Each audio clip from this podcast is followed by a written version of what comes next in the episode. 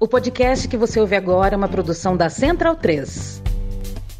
Bem-vindo, bem-vindo, amigo e amiga da Central 3 e da Trivela. Este é o podcast do dia 7 de outubro de 2021. Eu me chamo Leandro e a mim comemoro a sua companhia, a sua escolha, o seu play. É sempre legal saber que você está conosco. Eu me chamo Leandro a mim, como já disse, estou ao lado de Bruno Bonsante, Felipe Lobo, Leandro Stein, Matias Pinto, o time tradicional, o time titular já há algum tempo. Muita gente já formou o trio, quarteto, quinteto uh, titular. O time 21 e meados de 2020 também o time é esse. O quinteto titular é esse. De vez em quando a gente tem uns desfalques, de vez em quando a gente tem umas uh, convites, né, convidados, mas o time, aquele time que as pessoas conversam, né, sabe que você conversa na padaria, aquele papo de padaria assim, qual era a formação do mesa redonda bala? O pessoal fala, e qual era a formação do Trivela? O Trivela titular mesmo, é isso aqui, ó. E a mim, Bonsa Matias, Lobstein, sempre mandando um abraço para o Biratã Leal, jornalista legal, para o Paulo Júnior, para o Vitor Birner e para todo mundo que já passou por essa bancada virtual. Hoje, Matias Pinto, inaugurando, a gente está num horário novo para apresentar uma coisa nova para o nosso público, um novo formato do podcast da Trivela, hoje, seis horas de programa. Tudo é, bem? Eu, eu, não recebi esse briefing aí, não. Eu, eu, Você não recebeu o memorando? É, meu, meu carro vai virar abóbora. É, Mati, Mati, tá, tá com carro, Mati? Tá de caranga? Não, não, não, foi maneira de dizer. Foi uma maneira de dizer. É. Ah, bom, pensei que você tinha, tava colando na Central T de caranga. Não, você é louco. Até e o Leonel, é caro, é caro de estacionar. Hoje tá o Almir. Tá, de mer... é. tá do, no Mercedão, né? Mercedão. O Mercedão é, é aquele que... Pegar o Corujão Uber, depois ainda. Uber coletivo, né? Vou pegar o Corujão depois. Mas hoje tá o Almir, não tá o Leonel, viu, e a mim. Ah, tá bom. Qual, qualquer dia o Matias vai pegar o, o Leonel distraído e a gente vai encontrar o Matias aqui. Uh, não vai ficar com o olho roxo, não. O Matias vai dar um pau no Leonel. Leandro Stein, meu parceiro, meu chapa, um beijo para você. Quem foi a velhinha do Panamá? Um beijo para a velhinha do Panamá. Foi a, a, personagem decisiva na classificação do Panamá Copa do Mundo de 2018, quando ela entrou no fim do jogo da rodada decisiva, gastando tempo, fingindo que estava passando mal dentro de campo e ajudando o Panamá a conquistar uma heróica. É uma cena bizonha, mas no Panamá ela chegou até a ganhar figurinha, ladonha, e inclusive uma, uma personagem muito festejada nesse feito do Panamá aqui com um time muito. Era um time cheio de veteranos do Panamá já, né? Tanto que Balói foi um dos grandes personagens é, vários jogadores acima dos trinta e tantos anos e a velhinha do Panamá acabou sendo também heroína em toda essa história. O Felipe Lobo, é, como ele faz todos os anos, desde 1999, né? Todo ano tem o. É tradicional, é quase um Réveillon aqui, a postagem do Lobo, como comprar o futebol manager no Brasil, né?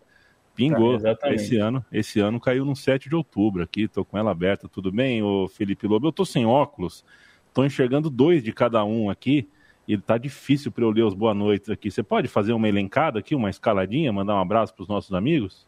Claro. É, o que aconteceu? Você perdeu seu óculos? É, a lente de contato. Fui correr com lente de contato.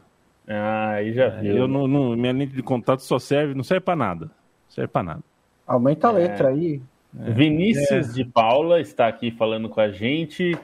É, ah. ele, ele, inclusive, falou que é, nós somos companheiros das manhãs de sexta e ele pergunta algo que, enfim, dá polêmica. Scott Pippen ou Rivaldo? Quem é o melhor? Quem leva no duelo dos injustiçados? O Pippen, Rivaldo gente, foi eleito o melhor do o mundo. Rivaldo gente. não é injustiçado. injustiçado. E, o Rivaldo, eu imagino que tenha tido contatos melhores durante a carreira, né? É verdade. É, Francisco Rosa. Olympiacos e punir de cor, né? É verdade. É. Ainda jogou no São Paulo com 40 anos. E o Francisco Scott Pippen Rosa... cantou, né, Lobo? O Scott Pippen cantou no Sampa Crio. cantou no Sampa Crio. Emerson de Souza Pérez também está aqui, Rafael Velasco, Ricardo Macedo do Nascimento, Bruno Cota, Luiz Guilherme de Oliveira, Felipe Luiz, Fernando Valeri, Renato Menezes, Musselin, Ramon Flores, Felipe Melo, que não é aquele, é o Felipe Melo do bem. Do bem. se é que existe. Denise Fialha, Rafael Ferreira, Matheus Caldas. Matheus Caldas, que inclusive, pô, nada mais chato que ganhar sem emoção. É, eu consigo pensar é, algumas coisas mais chatas. Perder sem emoção também. Tá é. mais chato. O Rodolfo Ribeiro, Léo Lino, Ramon Flores, que ele falou que no esquema da Trivela, o Bonsa é o 9, Lobenstein na retaguarda e a mim, Matias na ponta. Na verdade, eu a te... mim é zagueiro. Eu também sou eu zagueiro. Sou... Eu tenho 1,90. Sou... Imagina eu de ponta. Eu, eu sou, eu, eu, sou vo... eu sou o Dinho. Dinho no final de carreira já, quando ele não corre mais. Não, isso aqui é, é quase um time do Abel, né, Lobo? Sou... é um goleiro, é, três zagueiros e lança pro Bonsa. É, é, o, Bonsa é, o Bonsa é o Paulo Nunes do nosso Eu só sei puxar aqui. pro meio e bater, não sei fazer mais nada. Quem mais aqui está? Gustavo Rangel, Coach Dani BR, tá sempre Coach Dani. Gente, nosso Coach Dani. Sempre João pedindo Arthur, likes. Emerson Cruz. Eu, o Marco eu, Terres. Eu achei curioso aqui um... o, o, valor, né? R$27,90. É, tipo, é, tipo, é, é preço de revista. É, tipo... Tyson ou Messi? No Rio Grande do Sul, Messi. Vianney, claro. Né? Aliás, Tyson. Na, do lado de lá do Rio, Messi. Indonetsk também Tyson. Indonetsk Tyson. Bruno Marion, Gazola, Leonardo Vassori. Val Vassori, aliás, Matheus Caldas, Matheus Ticien, todos aqui com a gente. Hoje a gente vai falar de seleção brasileira, de eliminatórias da Comebol, vai falar de Liga das Nações. Tivemos, talvez, possivelmente, o melhor jogo de seleções no ano. Da história. E um, dos, e um dos, me... e um dos grandes jogos de futebol no ano, envolvendo clubes, seleções. Um Bélgica 2, França 3, maravilhoso. Vamos uh, fazer a nossa uh, já tradicional rodada de apostas aqui da KTO. Antes de qualquer coisa, eu fiquei muito feliz, Bruno Bonsante. Boa noite para você. Fiquei muito feliz com Boa a minha noite. postagem hoje. Eu me achei muito sagaz. Eu okay. peguei uma foto da, do filme Eu, Daniel Blake, né?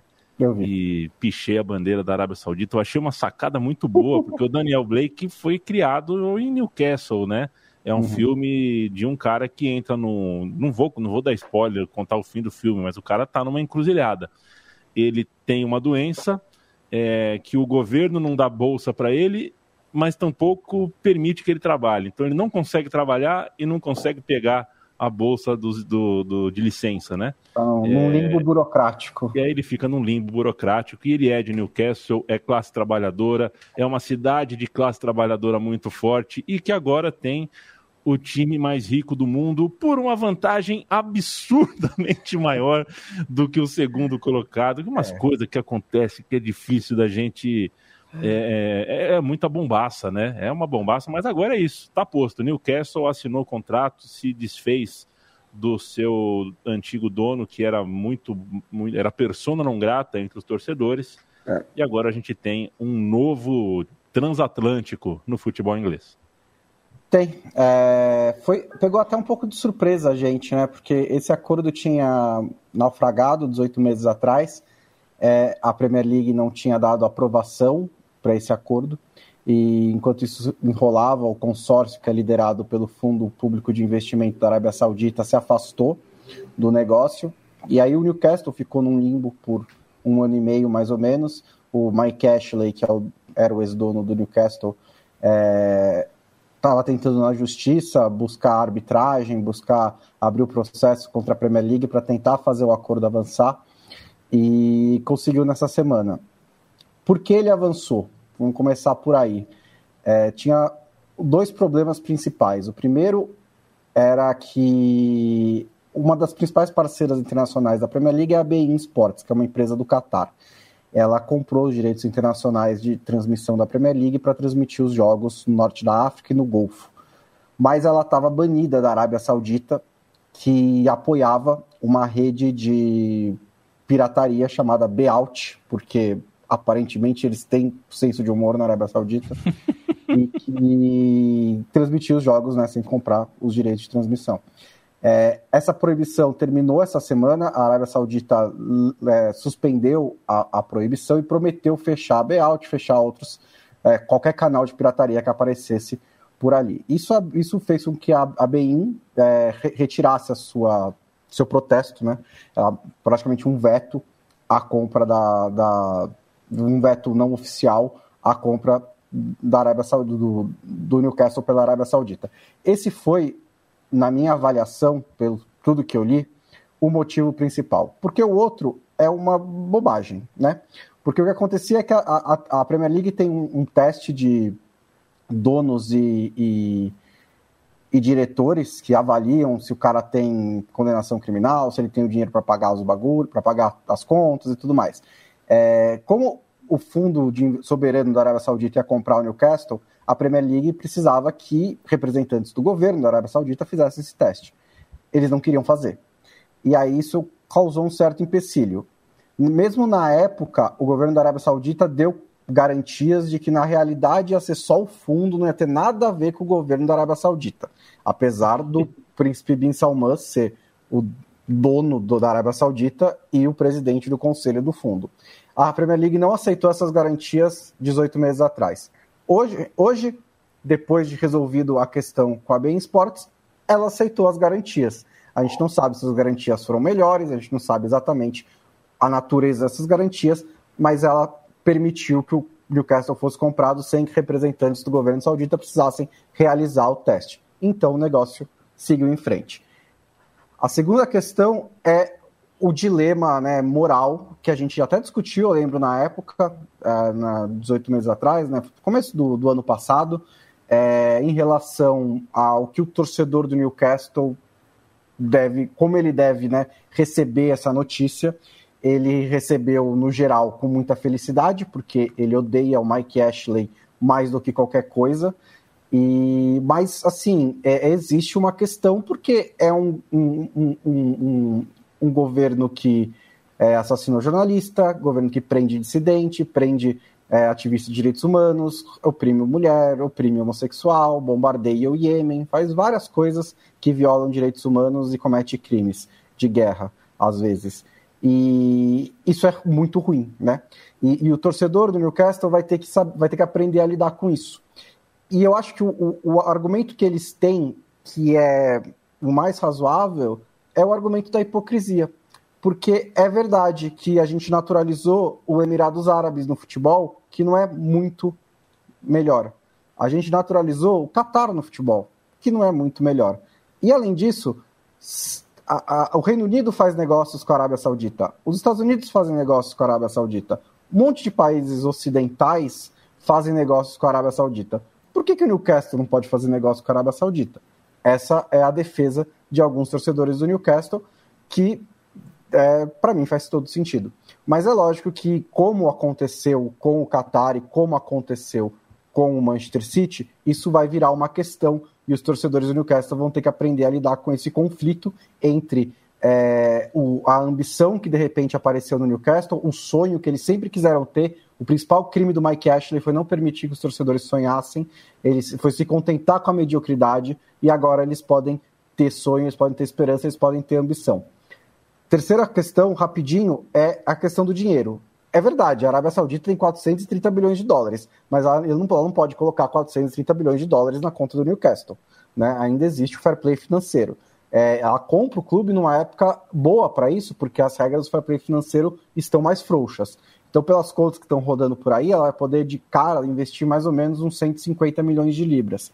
Mas o fundo ele tem, ele tem ativos em vários, né, vários setores. Ele tem ações no Citigroup, na Disney, no Facebook, em, ele tem um, um, portfólio de ações muito grande. E ele tem um histórico de ser meio ser meticuloso e ser mais moderado nos seus investimentos. Ele não, a, não é o perfil levando para o futebol chegar e contratar o Mbappé e o Antônio Conte e o é, sei lá, o Pogba e fazer um time do nada.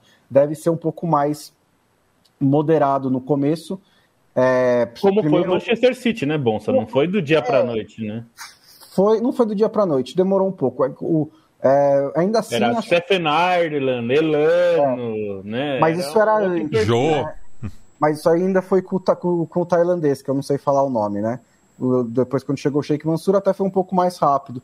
Mas é, a primeira prioridade do consórcio vai ser analisar a operação do Newcastle melhorar a comunicação com a torcida, dar um pouco mais a cara, né? Tentar entender um pouco o torcedor para não cair no mesmo erro do Mike Ashley e aí, e aí sim começar o projeto do futebol. O Steve Bruce, que é o técnico do Newcastle, deve É, não deve ficar muito tempo ainda na frente do Newcastle, não ganhou um jogo nessa temporada ainda, a torcida odeia ele. Mas esse também vai ser uma das prioridades, eu imagino, trocar o técnico, nem que seja por um interino, por um tampão até o fim da temporada, e depois tentar fazer trazer um técnico de, de, de mais renome. Mas o, o, fundo não vai investir 400 bilhões de dólares no Newcastle, mas ele vai transformar o Newcastle em uma. vai tentar né, transformar o Newcastle em uma potência, mesmo que no começo seja um pouco mais devagar. É, e sobre o segundo. Ah, desculpa. É, só sobre o segundo aspecto, é, que é interessante, que o, o, Newcastle é um clube do norte da Inglaterra, né? Tem esse componente regional muito forte, essa identidade, né? É, até eles se referem como Georges, né? E o Mike Ashley representava né, é, Londres e o cosmopolitismo, tudo, tinha esse recorte também. E uma das críticas também é justamente isso, né? Porque Londres, ela aceita o dinheiro de qualquer bilionário que quiser se estabelecer lá. Eu acho que tem, tem o caso do Abramovich, né, que o, o, o Bonsa acabou não citando, mas também está nesse meio aí, porque não que sabe... é Jurabichian, né? É, que, que, que não sabe uh. de onde veio é, esse dinheiro, que tem muito rolo aí por trás, né? No caso dos russos com o colapso da União Soviética e as privatizações e o modo como as privatizações das estatais foram tocadas, né? Então tem, tem essa questão também, né? Que o, o, o Mike Ashley era persona não grata também por representar é, esse espírito londrino, né? No qual eles se referiam a ele como Fat Cockney Bastard, né? Que daí tem um pouco de é, gordofobia e bastardofobia, enfim, mas é, o ponto central é a questão dele ser Cockney, dele representar é. Londres. Eu não citei o Abramovich porque eu coloco ele em outra categoria. Eu acho que os clubes estados são uma outra história. É, não. é só para é, é, a questão da Bein é importante lembrar que a Bein é, Sports é catariana é uma, uma emissora do Catar, que é um projeto também do governo de Catar de poder. É uma emissora gigantesca no, no norte da África e no Oriente Médio e até em alguns países da Europa. É, então ainda tem esse componente geopolítico. A gente tem que lembrar que Catar e a Arábia Saudita é, são, digamos, não, não diria que são inimigos, mas estão em lados opostos nesse momento geopolítico isso é uma questão. E outra coisa é que está circulando uma imagem que algumas pessoas já devem ter recebido das fortunas. É verdade que a Arábia Saudita é mais rica que o Catar, mas estão colocando a fortuna pessoal do Al-Khelaifi, presidente do PSG, e não a, a fortuna do país. O Al-Khelaifi não é dono do PSG, é, que ele é o presidente. O dono é o fundo, é um fundo similar ao do Qatar, do, do, da Arábia Saudita, o fundo é o do Qatar. Então, por isso que a gente fala que quem é o dono efetivo é o governo do Qatar, como é na Arábia Saudita e como é no Manchester City com os Emirados Árabes, né? Então, Perfeito. não é, tá falando que é 8 bilhões a fortuna do Alkelife, mas isso é a fortuna pessoal dele, né? Não do Qatar como país. É, é, e, e, no caso, e no caso do Manchester City, de Abu Dhabi especificamente, né? Porque é, justamente como são Emirados, é o Emirado de Abu Dhabi, porque daí tem uma rivalidade muito grande com Dubai, por exemplo. Sim. Você, os senhores, vocês viram o que está acontecendo no nosso chat ou não? Vocês estão acompanhando? Eu vi, é impressionante. É, cara, é impressionante. Que é. apare... Temos dois ouvintes, o Leonardo Valvassori e o Leonardo Vavassori. É assim, qual é a chance? Não, qual é a chance? no dia que você tá sem óculos. É, é, é, uma letra. É uma letra de diferença. É, o, Leonardo Vavassori tem dois N's no Leonardo, pelo menos é o que eu tô enxergando. Não, não. É, é, é um é né? Valvassori e o outro é Vavassori. Mas, sim, mas, mas o Leonardo tem dois N's. Ah, é, também tem isso, é. é. Não, não tem. tão igual assim. Não tem a menor condição da gente ter um Leonardo Valvassori e um Leonardo Valvassori assistindo ah, a gente. No um último programa eu, eu, citei Three Identical Strangers e daí eu assisti, hein? você viu? Pô, assisti. Depois a gente é, ainda se fosse, fossem dois José Silva, né? Mas é. é. não é. Não, assisti doideira. Muita doideira. Você sabe, Mati, que assim, eu, eu não sei muito da vida do meu pai, né? Meu pai, enfim, não tem muito registro da vida dele. Ele morou 14 anos na rua. E, e eu, então, quando alguém me pergunta, você tem filho, você, é, você tem irmão? Eu falo, bom, eu sou filho único, mas pode ser que eu tenha irmão, né? É, e fico pensando nessas coisas, fico realmente bolado. Eu, eu, qual é o nome do filme mesmo? Three... Identical Strangers. True idênticos, três uh, estranhos. Três idênticos. idênticos. Muito bom. Felipe Lobo, quero jogar um videogame. Tal. Peguei meu computador ou meu videogame, peguei meu joystick, aí vou procurar o meu PES. Aí mudou de nome. Aí não acho o PES. Não, então vou jogar agora, vou jogar um FIFA. Aí no FIFA também vai mudar de nome. Qual que é?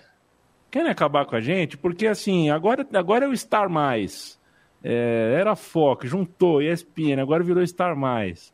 É, tá difícil, né? Tá difícil. É modernidade líquida, né? Não é isso? Ah, não, mas é... aliás, quero, antes de eu, de eu, te ouvir sobre isso, eu tô, fiz uma brincadeira aqui, mas é porque a EA Sport quer renomear o jogo FIFA, né? Quero te ouvir rapidinho sobre videogame. Esse é o jogo rápido, antes da gente falar de seleções, mas antes quero mandar um abraço para o Rodrigo Salvador, que tenha Grande muita alegria, Rodrigo muito Salvador. sucesso, trabalhou muito para conquistar esse trabalho né? Vai trabalhar no Red Bull, é nosso amigo, amigo da casa, colunista analista da Trivela. Analista de dados, é. Analista de dados do, do Red Infelizmente, Bull. Infelizmente, ele, ele, teve que deixar de ser nosso colunista, mas por um motivo mais do que feliz para nós, né? Exato. Ele, está aí trabalhando agora dentro do futebol. E um abraço para o pequeno Gustavo Leite, de 12 anos, que é conhecido e será conhecido pelo resto da adolescência como a Dilminha do Flu né? Fiquei muito impactado com a Dilminha do Flu. Vocês acompanharam isso, né? É, que doideira muito também. Muito bom, muito bom. Eu vi que saiu, acharam ele, né? O UOL achou ele, ele achou de boa a brincadeira tal. É, mas muito tá, parecido, tá. gente. Ele, não, eu pareço mesmo, tá tudo certo. Ele tá bravo mesmo é com o Fluminense. Pode chamar ele de Dilma Rousseff. É um torcedor do Fluminense que apareceu ontem na transmissão do jogo. É, é, é, e o é moleque. É quase um resquício da geral, assim, né? tipo. Lobo, EA Sport FIFA. É, bom, é, é só para explicar, o que acontece é que a, a EA Sports paga um, um, um valor para é, licenciar o nome é, da FIFA no seu jogo, né? Que é o jogo que existe desde 1993, que surgiu como FIFA International Soccer. Lá na, foi uma aposta da EA Sports que, na verdade, nem foi bem uma aposta da empresa, né? É, enfim, insistiram muito, não, ninguém acreditou muito, nem a própria EA Sports, e virou essa a grande franquia do futebol virtual aí, né? No, dos videogames. E a EA quer mudar o nome porque ela trabalha no sistema de royalties, então ela paga, é, de acordo com que ela fatura é, com o jogo, ela paga uma porcentagem para a FIFA e, na verdade, a EA Sports já sabia disso, mas agora é, exerceu que ela não precisa do, da FIFA, né? O jogo dela já é conhecido mundialmente, independente do nome. E, e essa, é, esse pedágio, digamos, que ela paga para a FIFA, ela percebeu para que, que eu preciso pagar para a FIFA, né? Sendo que o licenciamento, que muita gente fala, não, mas e o licenciamento? O licenciamento não depende da FIFA, né? O PES não tinha contrato com a FIFA, né? O da Konami e tinha licenciamento com várias empresas, ainda tem, né? Com várias ligas, vários clubes, vários jogadores.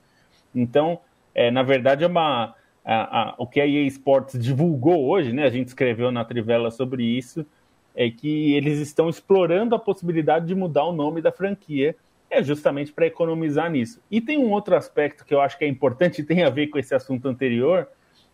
O ano que vem a Copa do Mundo é no Catar e a gente sabe que o Catar é um país é, complicado. É, assim como a gente falou da Arábia Saudita, é muito provável é, que a gente veja algum tipo de protesto contra as questões é, de direitos humanos do Catar na, antes da Copa, durante a Copa, é, até talvez depois da Copa.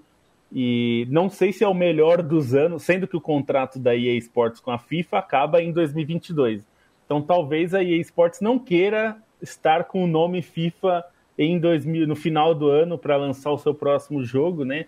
É, talvez não, não queira ter essa associação, mas eu diria que o principal é mesmo dinheiro, porque são realmente milhões de dólares. Se estima que chegue ao, ao redor de 100 milhões de, de dólares em licenciamento por ano não é um número confirmado, eu acho que é um pouco exagerado esse número, mas de qualquer forma é um número que se fala. É, então a ideia é mudar o nome, de fato, no jogo não mudaria nada, o licenciamento não mudaria nada, porque o licenciamento é com as ligas e com, a, com os sindicatos, né? O Brasil é um caso à parte, um dia a gente pode falar, mas é, não muda nada. Então, na verdade, é só uma questão do nome. Se, e se a EA Sports resolver colocar um nome é, simples, tipo EA Sports Football, Vai Nossa, vender igual, porque não vai mudar nada. Inclusive, eles pararam de usar o soccer porque eles, lá atrás, em 97, alguém falou para eles: o mundo chama de futebol, não de soccer. E eles tiraram o soccer do nome. Vou fazer uma pergunta rapidinha. Existe a possibilidade de uma terceira, na sua opinião, né? Não tem como saber isso agora. Terceira uma terceira via? empresa aparecer e comprar o FIFA, os royalties e fazer o novo FIFA, ou pior ainda, para confundir mais ainda o Yamin, a Konami chegar e comprar o FIFA. e agora o PS, na verdade, é o FIFA, e eu quero o FIFA, agora é EA Sports é, Game. Eu acho improvável, porque por dois motivos. Primeiro, porque licenciamento de nome é muito caro, né? Eu acho que é possível que, por exemplo, a Konami ou qualquer outra empresa, a gente está falando aí da USL, uma é, UCL, enfim, um, tem alguns jogos aí que estão surgindo, estão prometendo, ainda nem lançaram pode ser que eles comprem os direitos da Copa do Mundo, por exemplo, e lance o jogo oficial da Copa. Mas o, o nome FIFA é, custa muito mais caro, né? Porque você não está licenciando um, um torneio, está licenciando o seu uhum. nome, o nome do jogo. Então, uhum. acho que isso não vai acontecer. Mas eu acho que é possível que a Konami compre a Copa do Mundo, sei lá. É, pra... Dá para fazer um jogo assim, bom, né? né? O jogo podia ser bom. É, a Konami vai precisar mexer nesse jogo aí bastante. É, porque o jogo é, é o bom. pior jogo da Konami que eu já vi, considerando né, é, a geração, né? Porque, assim, pra época, os, os anteriores, os Winning Eleven, os PES eram bons naquela época. O, o né? Stein, você era bom de videogame, Stein? Ah, eu tinha meus tempos, né? Acho que do FIFA eu joguei de todos até o 18 ou 19, assim, a partir do 94, né? Eu gostava ali do Jean Coutinho. Jean Coutinho, Rico Calamar. Meu preferido acho que era desses FIFAs antigos, eu gostava muito do 97, que tinha aquele modo futsal, jogava muito com Borussia Indoor. Dortmund ali no uhum. modo futsal, Indoor. e tinha o 2000 que eu gostava muito, porque tinha uns times clássicos, né? Era um... até, é, tinha até o modo Stepia. É, o, o 99 podem... eu acho que foi o que eu mais joguei na minha vida. O do, 99 é muito bom. É, mas acho que o 98 é o que mais mexeu com o meu coração. É na Você vida. É, Road to mim, sem dúvida. O 98 eu joguei mais do que qualquer outra coisa do mundo. É, Classifiquei no ato para a Copa. Manda e-mail para bonsa.trivela.com com o assunto podcast de game. É, se a gente Vamos. receber 250 e-mails, a gente começa a fazer um podcast de games. Ó, manda o... para bolsa.trivela.com, por favor. Ô, Vinícius, acorda, Vinícius. O Marcelo Arruda tá de olho em você, viu? Tá, você tá dando alt tab aí para assistir a gente, ao invés de mandar o plano de ação para o Marcelo Arruda. Fique esperto, Vinícius. Quer assistir o nosso programa? Assiste na maciota, assiste de maneira mais, né? Pô, um abraço aí. É... Deixa eu falar de KTO, senhores. Vamos falar um pouquinho de KTO, que é nosso parceiro. Um abraço para todo o time da KTO. E a gente tem um código promocional com o pessoal da KTO. O código promocional, promocional se chama Trivela, para novos apostadores, naturalmente. Quem utilizar na hora do cadastro a palavra Trivela no código promocional recebe 20% de aposta grátis de free bet no primeiro depósito. Isso significa que se você deposita 100, recebe 200 de volta. Se deposita 200, Não, ganha 20, 40. Né? É isso, se deposita 100, ganha 20, 20%. É, é isso aí, isso aí, louco. Deposita 200, ganha quanto? Vou falar mais devagar para não falar besteira. Eu vou te é, falar, eu sempre admirei que você fazia essa conta certinho, de cabeça, toda semana. Deposita 200, ganha 40 e assim sucessivamente a vantagem da KTO. Uma delas, mais uma delas, é o suporte em português. Deu algum problema? Tem alguma dúvida? Das 8 da manhã até meia-noite, o time da KTO nas redes sociais, no próprio site, está à disposição para te ajudar. Toda semana tem os palpites que o Bonsa e o Lobo entregam para você. Falam, ó, se eu fosse você, apostava aqui, aqui e aqui. É, são estudiosos do mundo das apostas. Semana passada, o Bonsa acertou duas, errou uma. Já o Lobo perdeu o troféu da última semana, pois errou duas e acertou uma. Vamos lá, Bonsa, quais são os três palpites para essa semana? Bom, é... Eliminatórias da Copa do Mundo, né? Não tem mais nada. Então eu vou dar o acima de 3,5 do jogo da Inglaterra, Andorra e Inglaterra. Andorra é um time fraco, que levou 4 a 0 da Inglaterra no outro jogo do grupo. E foi um jogo que a Inglaterra dominou completamente, deu 20 chutes a gol, teve 90% de posse de bola, que é um negócio tipo, meio muito louco e só fez quatro gols, mas tem espaço para fazer mais. Mas mesmo se fizer mais quatro gols, já está muito bom. É, o over 3,5 a 1,62 a cotação. É, e aí agora eu vou para o norte da Europa, da vitória da Suécia contra a Grécia.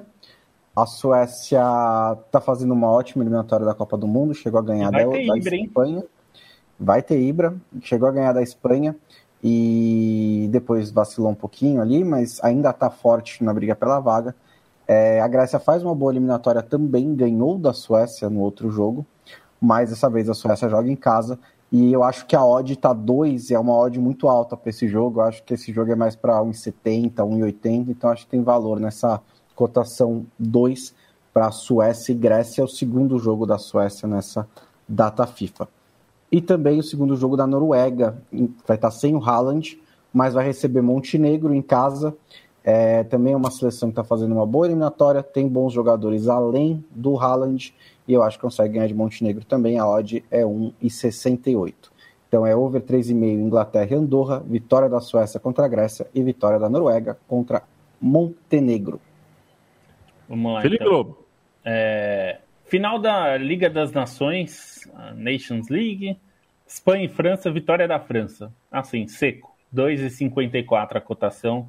França, é, comparando até os dois jogos que a gente até vai falar rapidinho, mas a França tem jogado melhor, é, embora a Espanha seja um time é, difícil de ser batido. É, Colômbia e Brasil, eu coloquei aqui uma cotação de mais de dois gols e meio, ou seja, se acontecer como aconteceu nesta noite, de termos três gols, você já leva 2,25 a cotação. Por fim, um jogo interessante, é, Macedônia e Alemanha, é, Alemanha entrando nos eixos com Hansi Flick, jogando já um nível um pouco melhor. Mais de 3 gols e meio, cotação de 2.2. Também acho que é uma boa cotação. São as três aí. Eu não sou bom em apostar, não, mas eu gosto de apostar. Então acho que a diferença é essa. É, o Bonsa ainda entende do negócio. Aqui eu, eu gosto de brincar. KTO, KTO.com. Aqui a sorte não se esquiva. Um abraço para todo o time da KTO, nosso parceiro. Uh, entra lá, entra lá e escolhe a sua modalidade de aposta. É, inclusive tem a malandrinha, não sabe o que é? Vá lá e cheque, confira a malandrinha. O Maurício Gujomin acabou de passar de moto aqui é, para chegar em casa logo para apostar na KTO. Lembrando sempre, né, Matias Pinto? Só aposte o que você pode perder é uma brincadeira, ninguém vai enriquecer com isso, e mesmo se eventualmente enriquecer, não deveria ser o propósito. É, é, um, é uma brincadeira de aposta. Só aposte que você pode perder, faça isso com responsabilidade. Leandro Stein, quero saber o que você pensa do jogo da seleção brasileira. Mentira, eu vou perguntar para Bruno Bonsante. É, vamos falar um pouquinho de seleções nessa segunda metade do podcast. Quero te ouvir é, a seleção brasileira saiu perdendo. É, eu sacaneei uhum. o Stein porque o Stein estava participando. É, a redação, deixa eu explicar para vocês. A gente entra no ar, hoje entrou no ar 20 e 30, e esses meninos, eles estavam entrando, é, se maquiando aqui para entrar no ar bonitões. 22 e 30, né? É, e subindo texto, subindo texto, revisando. Isso não é subir texto. Vocês não pensam que é só subir o texto e pronto. Tem que subir o texto, depois tem que vender o texto no Facebook, no Twitter e tudo mais é, mais ou menos fazer três coisas ao mesmo tempo. Então, a gente faz um acordo antes aqui para entender quem assistiu cada jogo. Bruno Bonsante. Oi. É, que tal a seleção brasileira? Saiu perdendo, virou no segundo tempo. Nossa, foi ruim, viu? Rapaz. Se você quiser terminar é. um comentário por aí, a gente pode ir para outro jogo, não tem problema, não. Não, mas foi muito ruim mesmo o jogo da seleção brasileira. Ele estava tava sem o Neymar, é, e eu entendo, assim, as circunstâncias estão obrigando o Tite a mudar muito o time, né? Na data FIFA passada ele não tinha os jogadores da Premier League. Aí começa essa e não tem o Neymar. É, e aí pode ter uma outra lesão aqui. Mas é curioso que a crítica a ele no começo do trabalho, quando a Brasil estava jogando muito melhor, era que ele não mudava o time, né? Que ele não testava nada de novo. Agora ele está testando um zilhão de coisas e aí parece que ele não tem o time é, que ele acha ideal para jogar é, na Copa do Mundo, que vai ser ano que vem. Ele ainda tem tempo para isso. Mas não é de agora, não foi o primeiro jogo fraco que o Brasil fez. O Brasil tem nove vitórias, nove rodadas das eliminatórias da Copa do Mundo, é, ganhou de todo mundo e vai para o Catar com toda certeza. mas as atuações, o nível das atuações está preocupando um pouco. É, contra a Venezuela, você pode até, eu até acho que defensivamente foi um time muito seguro. O gol saiu num acaso, né? o Marquinhos e o Fabinho escorregam ao mesmo tempo e deixam o Ramires livre para cabecear. É, foi bizarro o lance. Mas tirando isso, a Venezuela não fez quase nada no campo de ataque também. O Alisson é, foi muito pouco exigido. O problema do Brasil está na criação. E aí isso fica muito mais escancarado sem o Neymar, porque o Neymar é um polo de criação sozinho. É, nesse jogo, o Tite entrou com o Fabinho e com o Gerson no meio campo. Teoricamente, para o Gerson dar um passe mais qualificado, o Fabinho mais preso e com o Everton Ribeiro e o Lucas Paquetá como os meias para um ataque rápido com o Gabigol e com o Gabriel Jesus. E não deu certo. O Brasil não deu um chute a gol no primeiro tempo. É, o Gerson, principalmente, fez um jogo muito fraco, principalmente na questão defensiva, na retomada, no combate, né, no, no ritmo de jogo, na intensidade do jogo. O, o, é, é, o, o Gerson não é, não se destaca por isso. É, até botou uma bola na trave, teve uma chance com o Gabigol, outra com o Gabriel Jesus, mas foi muito fraco. O segundo tempo melhorou, com a entrada principalmente do Rafinha, que é o ponta do Leeds, que estreou pela seleção brasileira. Ele e o Anthony estrearam, o Anthony fez o gol no final. É, o Rafinha melhorou um pouco o Brasil. Ele é um jogador mais agudo, mais vertical, um cara que pega a bola na ponta, abre para o meio, chuta, tenta dar assistência, né? Ele é um cara bem, bem ativo no dentro do jogo. Ele bateu escanteio para o gol do Marquinhos, depois ele puxou o contra-ataque, que saiu o pênalti que o Gabigol converteu, e ele também fez a jogada para o gol do Anthony. Ele foi a grande notícia do, da noite na seleção brasileira, a atuação do Rafinha no segundo tempo. Mas, mesmo com o Rafinha em campo durante os primeiros 25 minutos do primeiro tempo, o Brasil não fez nada. Nada. Foi uma posse de bola absolutamente estéreo. É, teve um gol de cabeça do Thiago Silva que foi anulado, mas em jogada de bola parada. É, e o Brasil acabou virando o jogo com um gol de bola parada e um gol de pênalti depois de um contra-ataque. Então a criação do Brasil sem o Neymar foi péssima e antes, com o Neymar, não estava excepcional também. Esse é o principal problema do Tite nesse momento. O Leandro Stein, é o seguinte, você votou hoje na enquete no Stories do Instagram do Agüero? Não, né? Não, nem vi não, que rolou. Você não, você não faria isso. O, Insta, o, o Agüero hoje fez uma enquete no seu Instagram que era assim: todo bem ou todo mal? Você tinha que escolher uma das duas coisas. Ah, tá tudo bem? Eu, eu, eu tenho um palpite do qual que ganhou. Né?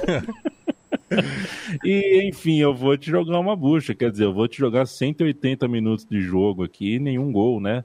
Complementar fazer uma, uma, outra passagem aqui. O Bonsa falou do Brasil, a gente tem um Paraguai e Argentina 0 a 0 Uruguai e Colômbia 0 a 0 Não sei o que aconteceu nessas partidas, não assisti, mas quero te ouvir um pouquinho sobre esse, enfim, pelo menos olhando os placares, essa frustrante rodada da Comebol. Argentina e Paraguai foi um jogo divertido até no Defensores del Chaco, né? no caso Paraguai e Argentina. Os primeiros minutos, principalmente, guardaram várias chances de gol, para os dois lados, os dois goleiros fazendo boas defesas, mas a Argentina teve um domínio bem mais claro durante o primeiro tempo. É, parou no Anthony Silva, que fez grandes defesas. A Argentina, que tinha Messi, mas não tinha Lautaro Martinez, é, que sentiu lesão é, às vésperas do jogo. Entrou o Joaquim Correa e não, não fez uma boa partida, perdeu muitas chances. O Paraguai foi sobrevivendo nesse início, mas depois o Paraguai acertou a marcação. A Argentina também diminuiu o ritmo e aí o 0 a 0 foi ficando no placar. Durante o segundo tempo, o Anthony Silva fez novas defesas importantes, mas também o Paraguai teve chances de matar o jogo. O segundo tempo, o Paraguai foi mais perigoso, conseguiu encaixar pelo menos uns quatro contra-ataques perigosos, então foi um 0 a 0 em que a Argentina lamentou a chance desperdiçada pelo primeiro tempo, mas o segundo tempo não foi uma boa Argentina, não. O Messi fez uma, uma partida abaixo também é, não, não criou tantas chances de gol assim, foi um pouco melhor na armação do time em si, mas não na, na finalização. E um jogo abaixo da Argentina, mas que permanece tranquila na segunda colocação. E Uruguai e Colômbia, dois tempos bastante, distin bastante distintos.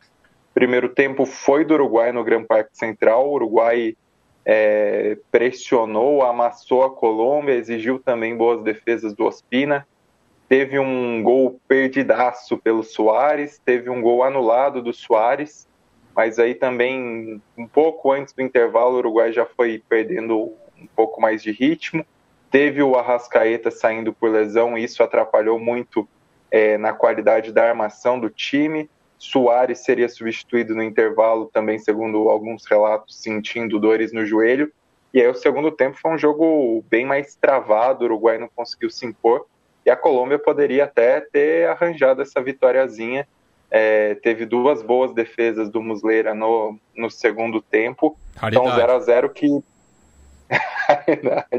e um 0 a 0 que pro Uruguai acaba sendo ruim, não só por pensar que a Colômbia está dois pontos atrás na tabela, né? Era um jogo em Montevideo, mas também pensando na sequência da tabela, porque o Uruguai pega aí depois Argentina e Brasil fora de casa, né? A Colômbia ainda tem o Brasil nessa sequência das eliminatórias mais em, em Barranquilla, já o Uruguai pega dois jogos muito duros nessa sequência e aí fechando essa rodada só para comentar por cima, Equador e Bolívia está terminando agora está nos acréscimos 3 a 0 para o Equador. O Equador construiu esse resultado muito rápido no primeiro tempo.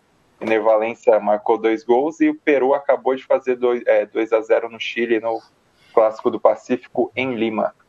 E só sobre Bom, o jogo do Uruguai, né? A título de curiosidade, é, a Celeste não jogava no Parque Central é, desde antes da construção do, do centenário, né? Então, desde 1929 foi o, o último jogo lá. É, e sendo a casa do Nacional, é, começou com cinco jogadores com passagem pelo clube, dois deles é, formados pelo tricolor. Né? Muslera, Godin e Vecino jogaram e Vinha e Soares são é, frutos da, das inferiores do bolso, enquanto que o Pereiro também e entrou no segundo tempo. Né? É, e gostei é, da atuação no geral, assim, acho que é uma geração muito talentosa né, que o, o Maestro Tabares tem em mãos, é, no que muito provavelmente vai ser o, o, o, último ciclo mundialista do processo. Só que sentiu muita falta do Arrascaeta no segundo tempo, porque é, é, é, é o jogador mais agudo que uh, o Uruguai tem no momento. É, e com a saída dele, realmente o time ficou um pouco. É, faltou criatividade né, no, no meio de campo. É, era muita correria, jogando principalmente pelos lados. E daí a, a Colômbia conseguiu se defender, pensando que o, o, o, campo é menor do que o que o Uruguai está acostumado é, no centenário e nas últimas rodadas no campeão del siglo. É, mas é, o, o, empate parece ruim, mas pensar também que o Uruguai ganhou da Colômbia de visitante por 3 a 0 pensando na projeção do da, das eliminatórias, também é, esse empate não é de se jogar fora. É melhor manchete do dia, né? É, Vidal é parado pela polícia e dá cambalhota em capô de sua Ferrari, né? Vocês viram essa hoje? De novo? Não. É, ele... Como assim, de novo? Não, que o Vidal e a Ferrari. tem o Vidal e sua moto. E daí tem o Vidal e a Ferrari. Tipo, é, não a cambalhota, mas mais uma ah, manchete foi... do, do Vidal é. É, com a Ferrari. Ele já foi parado dirigindo bêbado, né, Matias? Isso, na, na Copa América de 2015, na Copa América, Na Copa América, ficou famoso ele falando que alguém gravou ele falando para o policial, né? Vai, quer me prender? Prende, mas você vai foder um país inteiro. É, e dessa que vez. Autoestima, ele... hein? Te vas a cagar é. em Chile inteiro, foi a, a, a citação literal. É. Agora andou dando camba. Eu não cliquei na notícia, eu me satisfiz com a manchete, tá? Então não sei exatamente o que aconteceu, mas ele deu cambalhota no capô. Então, é. Mas é aquele tipo de notícia que é melhor você não clicar mesmo, porque às vezes vai que você entre e não é tão maravilhoso quanto você está pensando. Exato, exato. Fica com a manchete, né? Exato, Acho que não foi aquela cambalhota, assim, é, né? Deve ter dado um rolamento, assim, né? Quem, quem, é, quem fez judô, eu acho que é mais ou menos isso. Olha, essa, essa geração chilena tirou onda, viu? Os caras ganharam duas Copa América e beberam bonito. Ah, começaram a brigar agora. E agora é só melhor que a Bolívia. É, então o fim, o fim é ruim e outra, né? É, o Chile perdeu muito para o Brasil, né? Mesmo jogando bem, né? Na última data FIFA, o Chile jogou bem contra o Brasil. Não é possível que essa geração do Vidal não ganhe uma do Brasil. Mas mesmo. foi a, a, última derrota do Brasil pelas eliminatórias foi contra o é. Chile. O começo do São Paulo, primeira Santiago, rodada. em Santiago com né? o Dunga, né? É. O, o, Mas eu tô aqui, a gente tá brincando que o pessoal bebe muito, que o Vidal da Cambalhota em Ferrari para dar uma risada só, tá? Não tô romantizando uh, uma seleção que mais de uma vez é, distratou gente em hotel, distratou funcionário de hotel, tem, tem inclusive BO, acusação de assédio sexual e tudo mais. Então, só para não, só não parecer que a gente está dando risada de boba alegre, não. É porque tem que rir, tem que dar uma risada. São 45 minutos de podcast da Trivela. Um abraço para Letícia Ferreira Neto, que mandou aqui um chill cat. É, a famosa namorada, né? Mandou um boa ah, noite e mandou tá. um gatinho. Ah, eu entendi. É que aqui, aqui não aparece o gatinho, só apareceu escrito. Chill. É, é, um gatinho numa cara. Letícia, valeu. É, o, o, romantismo é coisa linda, Letícia. Um abraço para o Rodrigo Goulart, para o Rodolfo Ribeiro, um abraço para R. Nunes, que na minha cabeça é Robson Nunes. Arturo Baixo Clero, grande Arturo Baixo Clero, gritou: Vamos, Galo! Oi, amigo. Falando ah. em romantismo, é, teve uma menina no Twitter que escreveu: Meu namorado nunca me recebeu de uma viagem no aeroporto, mas diz que uma da madrugada ele vai estar lá serinho para receber quem? o Vasco. Aí o nosso Irlan é. Simões comentou: Você tem quantos Libertadores? Não, outra, teve outra. Foi, foi você que comentou, não foi, Matias? Colocou, mas Sim, tá com é. ele desde criança. Pois é, daí eu respondi embaixo. É. É, então você, Ai, já teve, você já teve Romário e Edmundo debulhando o Manchester United do Maracanã? Não teve. Eu queria, meu sonho era ter um programa só de leitura de cartas, assim, cartas. Tinha, ah, tinha o CEP MTV, né? lembra? CEP MTV, aquelas o cartas. O Thunderbird tipo, recebia. É. é, exatamente. Aquela um abraço para todo aquelas cartas que aquele cretino, não vou nem falar o nome, deixa para lá, velho. Eu ia contar a história do carecão lá da CNT Paranaense, mas não vou falar nada.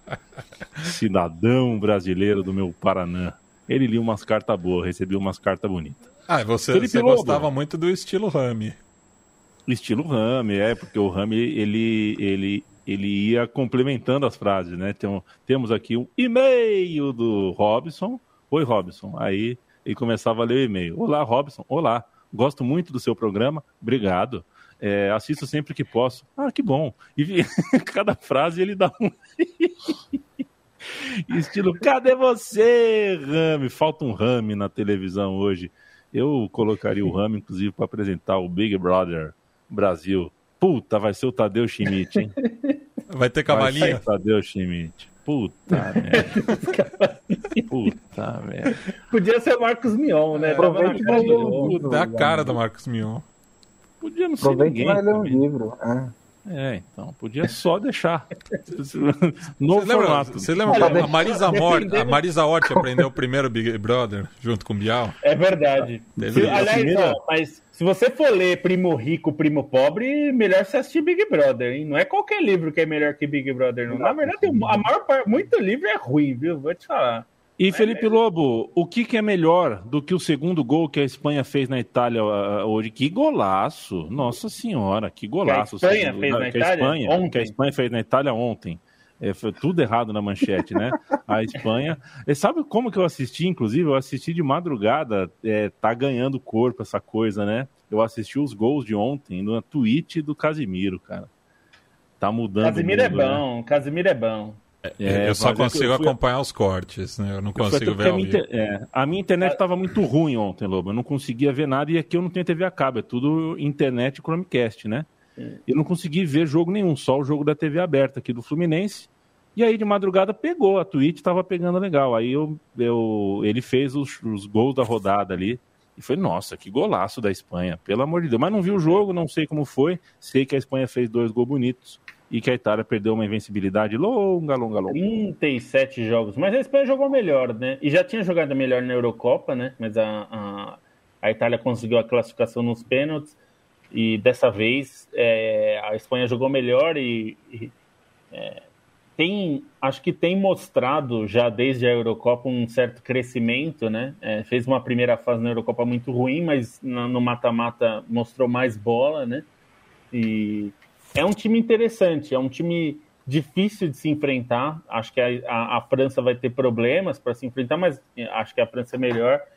Mas também acho que é um, uma, uma, derrota que assim é dolorida, é meio triste para a Itália perder a invencibilidade, que é a maior invencibilidade de uma seleção na história, né? 37 jogos. Mas é triste perder do jeito que foi, né? É, fez um primeiro tempo muito fraco e depois melhorou no segundo tempo. Aí no segundo tempo batalhou bastante. A expulsão do Bonucci foi completamente estúpida. O Bonucci tem isso, né? Ele é muito bom jogador, mas às vezes ele é burro, né? É, e aí ele é, foi expulso e prejudicou muito, porque ele foi expulso no primeiro tempo ainda. É, mas, enfim, tem algumas notícias interessantes. O Chiesa continua sendo talvez o melhor jogador da Itália. Acho que o Locatelli está merecendo mais espaço no time. Talvez o Pellegrini também precise jogar mais. São jogadores que entraram no segundo tempo, melhoraram o time da Itália.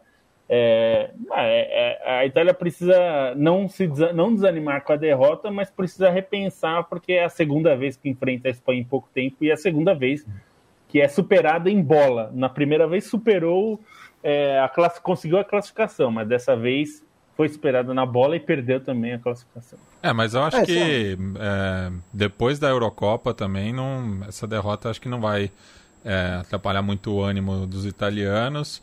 E gostei, viu, da, da vaia ao Donnarumma. Acho que o, o torcedor Acho milanista se sentiu. Não, mas a Itália vingado. tem que estar acima de tudo. É. Não, não.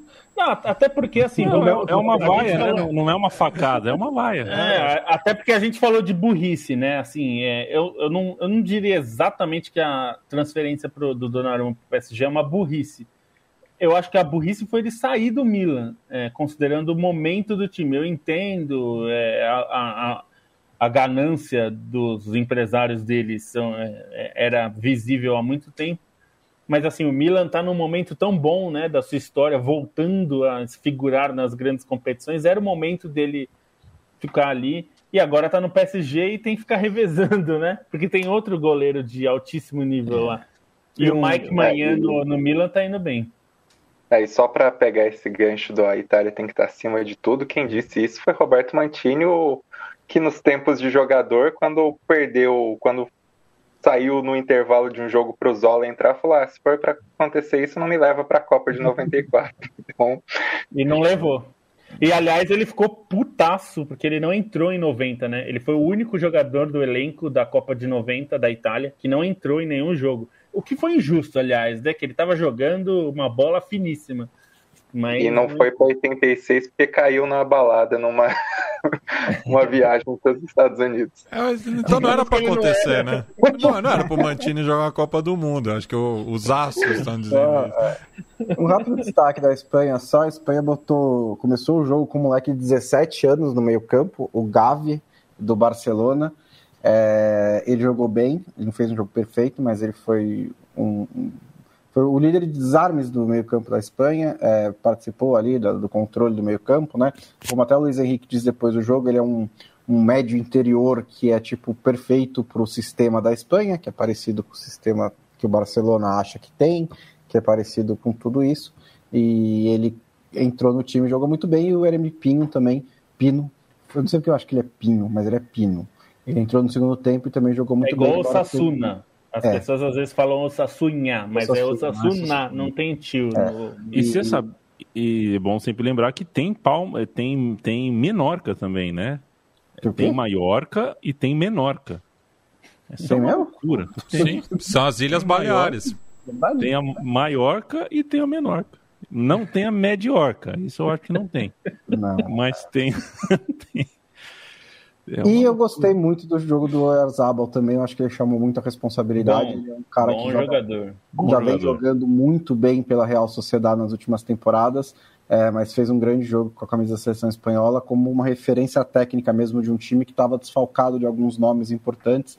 O Thiago não estava jogando, o Carlos Soler, que ganhou espaço na Eurocopa, não estava jogando, e ele jogou muito bem ali como um, um meio armador da Espanha.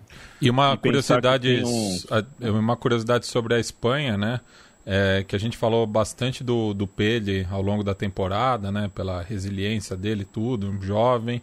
Mas o Aitor Lagunas é, fez um levantamento, né? O, o editor da, da Panenka, é, de todos os jogos do Pele é, na, na última temporada, né, que foi a, a primeira dele entre os profissionais, de 27 de setembro até 29 de setembro, é, antes da lesão dele.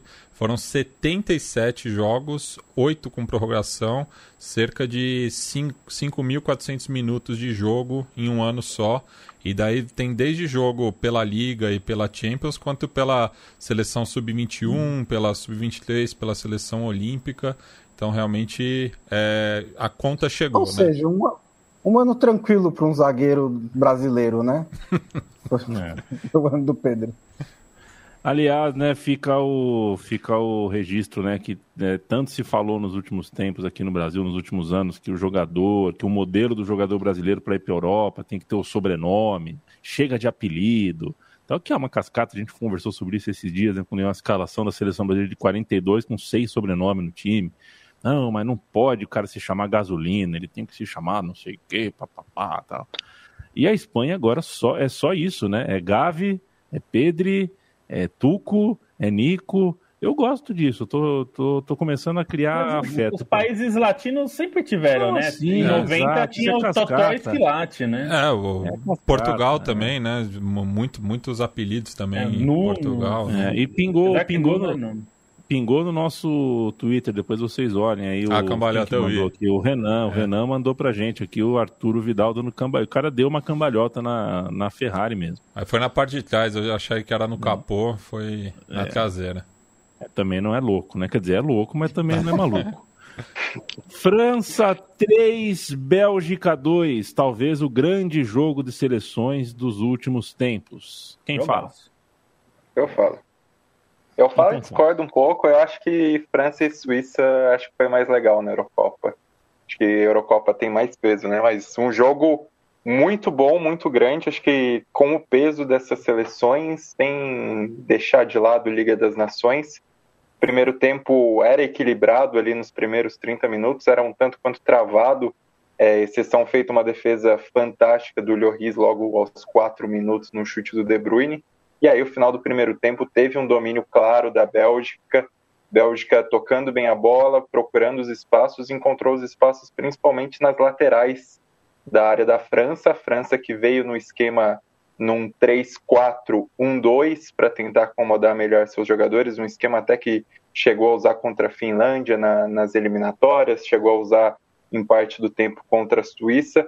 E aí, nesse, nesse fim de primeiro tempo, em que o De Bruyne teve muito bem na organização da Bélgica e o Lukaku já vinha fazendo um primeiro tempo soberbo.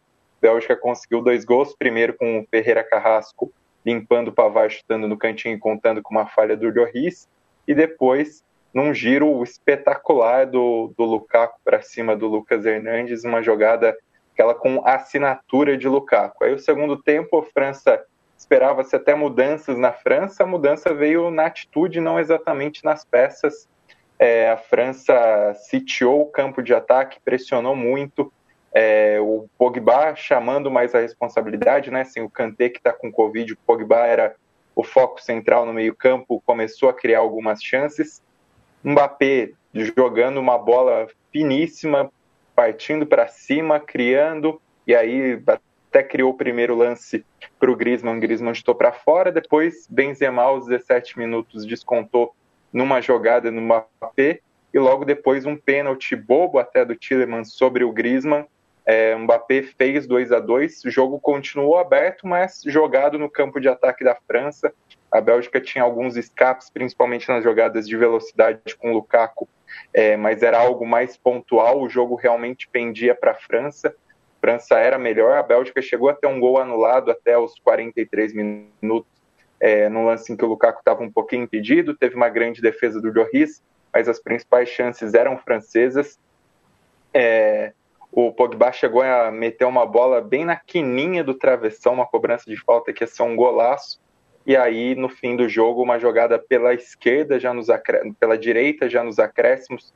O Pavar cruzou, a defesa da Bélgica rechaçou só parcialmente, e aí na sobra o Theo Hernandes fez os 3 a 2 um jogo que merecia os acréscimos, né? Se o Paulo Andrade e o Mário Marra falaram no fim de semana sobre Manchester City Liverpool, que era daqueles jogos que mereciam mais tempo, esse jogo também merecia, porque estava muito, muito, tava muito bem jogado.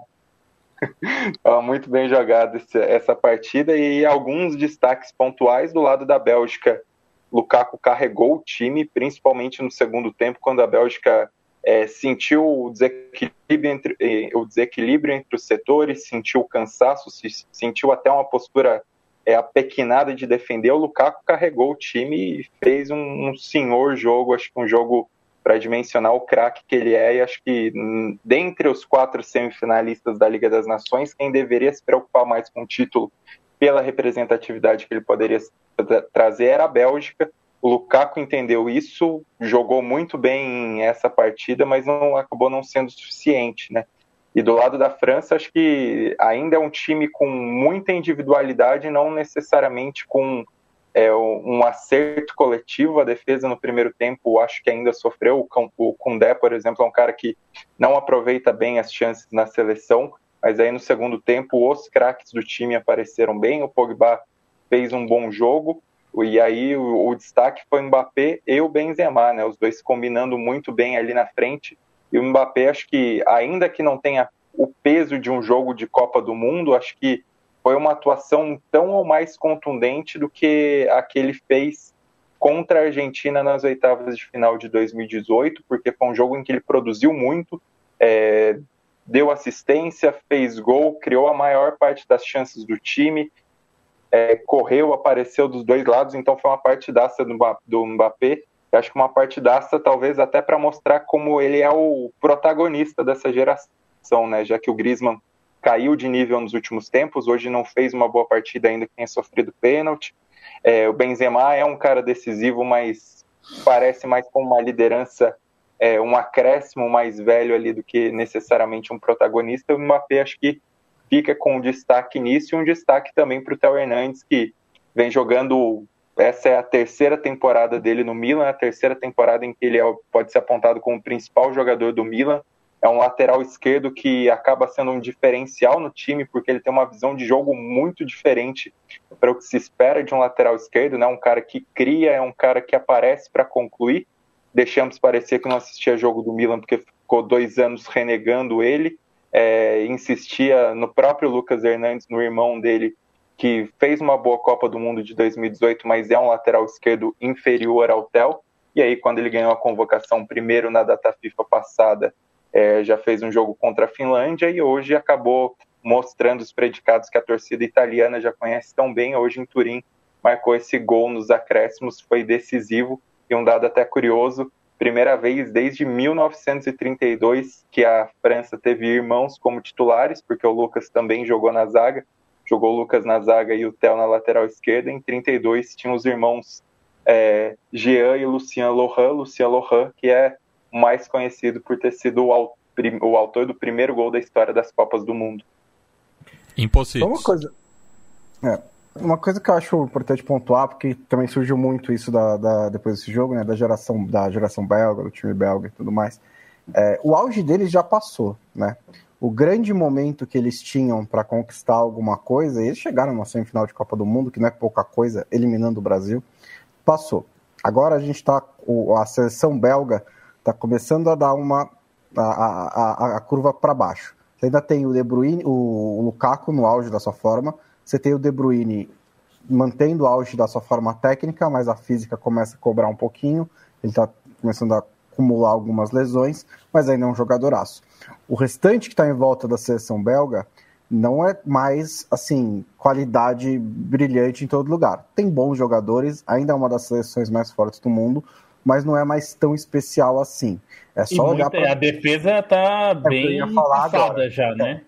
Que eu ia falar agora. É só olhar para a defesa, que, né, que tem o, o Denayer do, do Lyon, ele tá no Lyon ainda, né? Lyon, é. Tem o, o Vertonghen, que já, tá, já saiu da Premier League e foi pro, pro Benfica. Tem o Alderweireld, que também saiu da Premier League. É, tem, poderia ter o Vermaelen, que tem não sei quantos mil anos.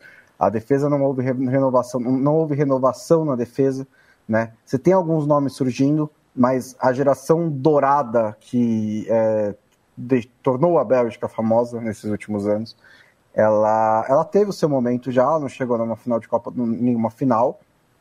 Tudo bem pela, pela, assim, pelas circunstâncias. Houve torneios em que ela poderia ter ido melhor, sem necessariamente chegar à final, mas não rolou. E eu acho que daqui para frente, cobrar isso dessa seleção é um pouco injusto, porque não é mais esse momento da Bélgica. Eu acho que ela poderia ter chegado, ela tem essa bola para isso, se acertar direito os jogos, mas ela não, não tem mais o material humano que tinha alguns anos atrás. E a França tem, assim, muito né? foi a adversária mais difícil da França na Copa, né? Foi. Nossa, porque na final a, França atropelou a Croácia, atropelou. mas na semifinal sofreu um bocado contra a Bélgica. Exatamente. Eu acho que a Bélgica, a Bélgica fez um ótimo papel na Copa do Mundo e poderia ter chegado nessa final. É, mas a França, assim, se você for comparar o elenco da, da, da França com o elenco da Bélgica, não pode dizer que a Bélgica tinha obrigação de passar da França. Lógico que abre 2 a 0 poderia, né? Deveria ter segurado o resultado. Mas a, é. o, a França jogou com três zagueiros, ou tem um monte de defensor e ainda deixou o Palmecano no banco de reservas, que é um dos melhores zagueiros da temporada até agora. Tem uhum. muito, como disse o Stein, teve o luxo de deixar o Theo Hernandes fora da convocação por dois anos. Ele é um dos melhores atrás esquerdos do mundo. Então, assim, mas... A, a, a, mas... É frustrante. É frustrante. Eu imagino que seja. É frustrante. É frustrante, acho que pelo menos uma final eles queriam ter jogado, né? Eles poderiam ter Exato. jogado. Acho que isso é frustrante, Exato. sim. E ficaram a um jogo disso. É, não é perder para o Japão, né? Não é perder para o Japão, é. como quase perdeu na Copa da Rússia, mas é frustrante. É frustrante. É que eu, é que eu acho que o que o, pega muito a Bélgica é que. Termina. Não, é, só ia falar que na Bélgica, acho que uma coisa que pega muito agora para ter expectativa é que ela tem dois protagonistas num nível muito alto, né? Foi o que aconteceu, que eu esperava da Bélgica na Eurocopa era ter o De Bruyne que vinha arregaçado fisicamente, mas ainda fez muita diferença para o Manchester City na temporada, e o Lukaku que fez, acho que a melhor temporada da carreira dele na Inter, então acho que tinha essa avaliação.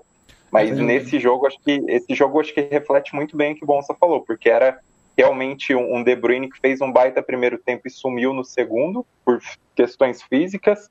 É, o Lukaku que carregava o time, mas era um time desequilibrado, que não conseguia é, compensar ali e não tinha nem muitas alternativas no banco de reservas. Né? E se a gente for pensar na renovação, acho que nome assim para futuro tem o do Doku que fez uma boa Eurocopa que não não está nessa Liga das Nações, mas é um, um, jogador muito talentoso, reconhecido desde que saiu do Anderlecht. Tem agora nessa convocação, teve o Decateler, que é um cara que vem jogando muito bem pelo Clube Bruges na, na Champions, mas também não, não é que vai ter uma reposição assim muito à altura e principalmente no sistema defensivo é algo que não dá para esperar tanto assim dessa Bélgica. Né? E, e, eu acho que já é seguro. Eu, eu acho que... só terminar o bom, o ah, Mate, tá. que eu interrompi. Não, pode. Vai, Matias, primeiro, depois eu termino. Não, é rapidinho. Eu acho que já é seguro dizer também que o De Bruyne e o Lukaku são os maiores jogadores de linha da Bélgica, né? Porque é, eles tinham é, costume, assim, de revelar bons goleiros, né? Que acabaram chamando atenção. O Prodome, até o próprio Courtois mais recentemente. Mas jogador de linha, eu acho que é, no nível do que os dois estão jogando, a Bélgica nunca, nunca chegou perto, assim. O Sifo jogava pra cacete. Ah, ah ok. Mas perdeu a grande parte né? da carreira dele, né? Ele jogou bem no Torino na Série A, mas foi um cara que não. acabou, ele surgiu muito cedo, mas não, não chegou nas grandes ligas assim como se esperava, né? Acho que em grandes ligas o grande jogador da Bélgica era o Faf mesmo. Não, só para eu deixei para o fim porque é mais geral, mas eu acho que a Liga das Nações pegou de vez, né? Eu tinha minhas dúvidas em relação a se os times iam dar atenção para isso, se eles iam realmente jogar como uma partida de verdade, é, porque ela entra para substituir amistosos, né? E no fim, parece que realmente jogo que vale alguma coisa, os caras jogam mais do que jogo que não vale nada. É, esse jogo acho que ficou muito é, me passou muito a impressão de que assim, caramba, olha como os caras estão correndo para ganhar esse título que tipo foi criado ontem. E me deu essa impressão de que a Liga das Nações realmente pegou. É, é, acho é. que ela, é, ela tem uma, uma, ela tem um mérito desde o começo que é o de dar às seleções menores uma chance de jogos mais equilibrados, isso eu sempre gostei, né? Principalmente isso, descobrir... a questão do acesso é, é, é muito aquela importante. brincadeira de descobrir quem é melhor, San Marino ou Liechtenstein, mas e, esse, o Final Four do, da edição passada não foi tão bacana assim, mas esse está muito bom. É, pode ser, o próximo não seja tão bom assim e tal, mas eu acho que ela tá pegando e eu acho que ela vai pegar de vez. A não ser que a Copa de dois em dois anos. É, ah, bom, aí sim, é verdade. Né? Aniquile né? tudo isso. Mas, de fato, virou a Lampions League deles lá, né? É. Virou a Lampions League deles, no campeonato que eles concordaram e dá valor e importância imediatos. Aparentemente, Felipe Lobo se mandou sem dar oi, sem dar tchau. Acabou a energia na casa da Gabi. Mano, tá uma chuva sinistra é, na Zona Oeste. Ih, rapaz. É. é, minha mãe reclamou ontem de um apagão também no bairro dela. República Federativa do Brasil, preparem-se. Preparem-se. Valeu, gente. Aqui não chove. Aqui faz um tempo que não chove. Quando chove, chove pouco. Faz um calor do cão nesse momento. São 23 horas e 53 minutos. Eu deveria demorar mais 7 minutos para entregar o programa, porque é, quando der meia-noite, vira meu aniversário, né, senhores? Eu queria, ah, eu queria bora, bora lá, vamos aqui, né? junto né? nessa, nessa é, aventura. Vocês conseguem segurar mais sete minutos? Fácil. Tem eliminatórias na África, na Assunto é que não posso, falta. Posso, posso, falar, posso, ainda criticar mais um pouco a seleção, que tem umas coisas que eu nem falei ainda. É. Aí, ó. Tá aí, ó.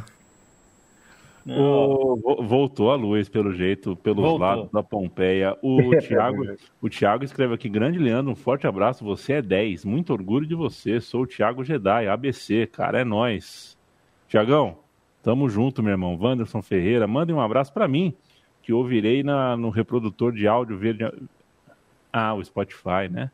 Pode falar, Spotify. Um abraço, Wanderson Ferreira. Eu, eu chamo ah, de discoteca sueca. Alexandre uhum. Padilha, hein? Pô, que beleza, hein? Receber aniversário, Padilha, aniversário do Padilha. Padilha, Padilha eu, eu, já sabia. O Padilha levantou a plaquinha. É, Padilha que alertou sobre os absurdos da Prevent Senior em abril de 2020, 20. dizendo que aquilo ali é. era um absurdo, era teste em humano.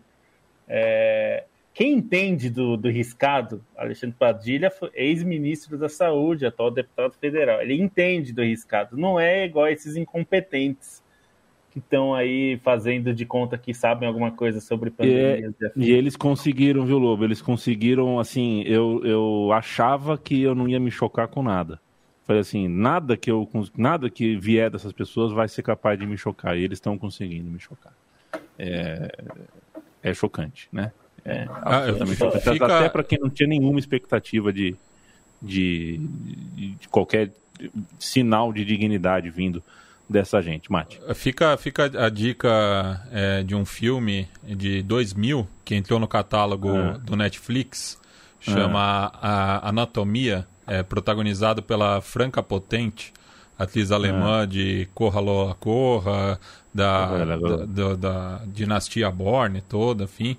E que é um filme que trata de, um, de algo que rolou na Alemanha nazista, é, que era do, dos médicos anti é, hipocráticos, né? Porque o, você faz o, o, juramento de Hipócrates quando você se forma em medicina e tinha uma corrente na Alemanha nazista que era anti-hipocrática, enfim, e daí realizava experimentos com, com seres humanos. É um filme que mistura passado, presente, é um thriller de suspense. Fica a recomendação aí, que eu acho que tem muito a ver com o, o Brasil é, de 2020 2021. É, o Padilha. Só... Diga lá, Lobo. Não, você ia falar, pode falar que eu Não, já... falar que o Padilha chama a nossa atenção aqui para a CPI da Alesp, que vem Fundamental, aí, né? Porque foi em São Paulo ser. essa palhaçada Isso. aí. Da... A Alesp vai abrir Inclusive, parlamentar algo, contra a Prevent. Algo que o Medo e Delírio falou no podcast aí, não, em algum dia da semana passada, algum dos episódios, que é o que precisa ser feito, a ANS é, é, plano de saúde, ter hospital e empregar médicos é uma, um conflito de interesse. Isso precisa ser né, é, revisto. E para falar só sobre coisa que eu não falei da seleção, é, tem algumas coisas. Uma delas é, é Gerson foi muito mal e esse é um péssimo sinal para ele, porque o Gerson é um jogador que a gente eu tinha alguma dúvida em relação ao nível dele para a seleção, embora ele seja um craque, porque ele joga numa rotação muito baixa. E jogo, jogo de seleção e jogos de nível europeu, nível internacional em geral, exigem uma rotação muito mais alta. É, no futebol brasileiro, jogadores como ele e o Pedro, por exemplo, que também está no Flamengo, é, conseguem, eles, mesmo sendo lentos, é, e eu lento eu estou dizendo não é de correr muito, correr rápido, é, é a, a dinâmica de jogo. É, isso faz falta, assim. É claro que é um jogo só, não dá para dizer tudo isso. É, é, é acho que o Gabigol, por exemplo, também foi muito mal e acho que ele tem que ter chance. Mas eu achei um, um, sinal ruim de um jogador que teve uma grande chance de atuar contra um adversário que é muito fraco, tecnicamente, talvez um dos piores da América do Sul, e foi mal em tudo. Ele foi mal em tudo que ele tentou, assim, foi mal em todos os aspectos, defensivo, ofensivo, com a bola, sem a bola, tudo. Então acho que já é tinha voltado, já vinha de uma rodada ruim pela, pelo Olympique, né? Que foi substituído, criou caso, então ele tem jogado boas partidas no Olympique, mas também oscilou algumas vezes até deslocado de posição, então esse início do Olympique ainda precisa um pouco de paciência é, é. também. E o Mendonça é chato também, né? Cara chato, né? Historicamente, chato. é chato. É, e eu, mas a, a, boa notícia para mim é o Rafinha entrou no, assim, entrou estreando com duas assistências, algo que não acontecia desde 96, quando o Djalmin estreou com duas assistências contra a Letônia, é, na época, um amistoso, e é, ele, ele, é bom jogador, né? É assim, muita gente, eu, eu lembro de ter lido comentários de vários torcedores falando, mas o cara joga no Leeds, aonde é o Leeds, sei lá o quê. O, é, o Leeds é grande, Lobo? O Leeds é grande? Ah, acho que é um time tradicional, não é? Um e, o Aston Villa? É? Aston Villa é, né, gente? Aston, Aston Villa é grande. Aston Villa é, né?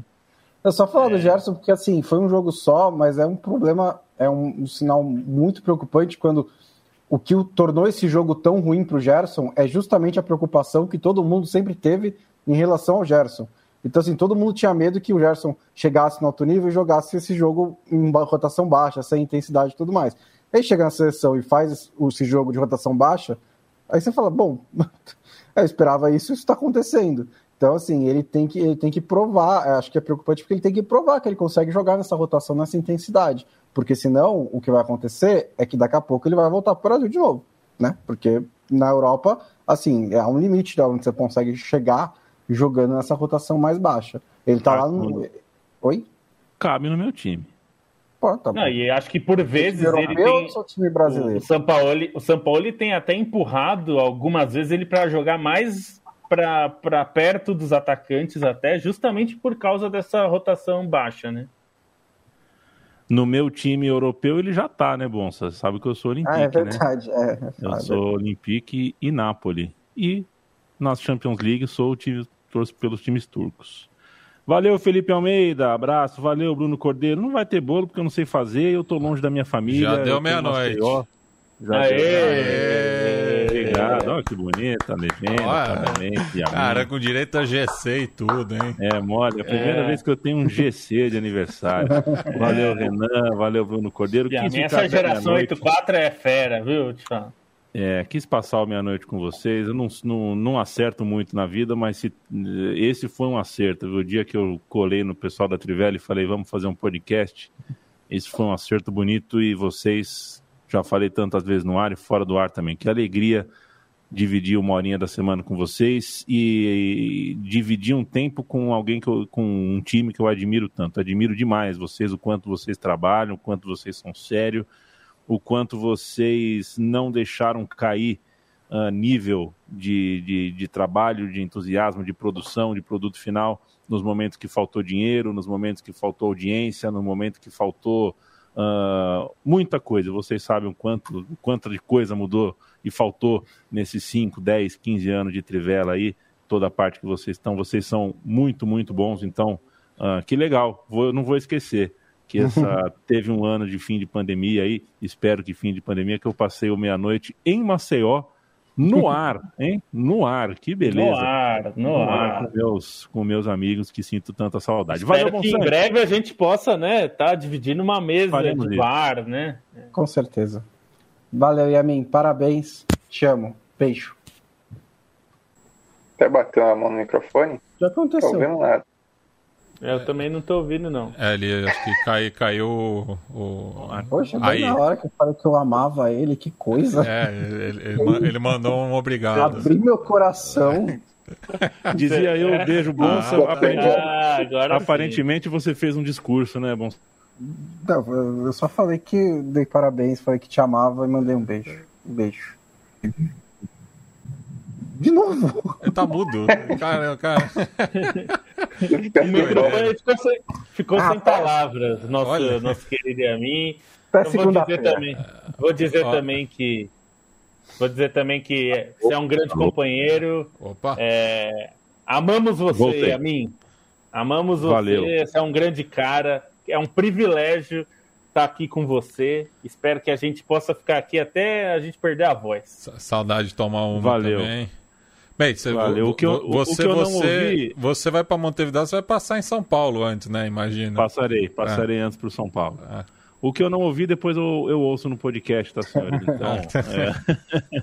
Obrigado pelas palavras. Valeu, Stein. Beijo. Valeu, um beijo. Parabéns a mim.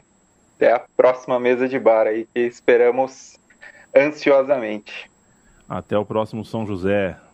Não vejo a hora também de visitar o Martins Pereira. Gabriel, Renan Neto, Alexandre Padilha, Felipe Almeida, Rio do Nascimento, Leolino, todo mundo aqui, Vavassori, Diego The Hammer. Um abraço para todos vocês que vieram aí quase a caminho do sol conosco. Toda segunda, toda quinta a gente chega com um produto novo ao vivo, depois vira podcast. Visite nossa cozinha, trivela.com.br, central3.com.br, apoia.se barra Trivela, o financiamento coletivo da redação apoia.se barra Central 3 é o financiamento coletivo do estúdio. A gente produz muito de forma independente e precisa pedir por esse tipo de apoio, porque só assim a gente fecha a conta e pode dar passos maiores e novos. Valeu, senhores. O importante é que a nossa emoção sobreviva. Marcos?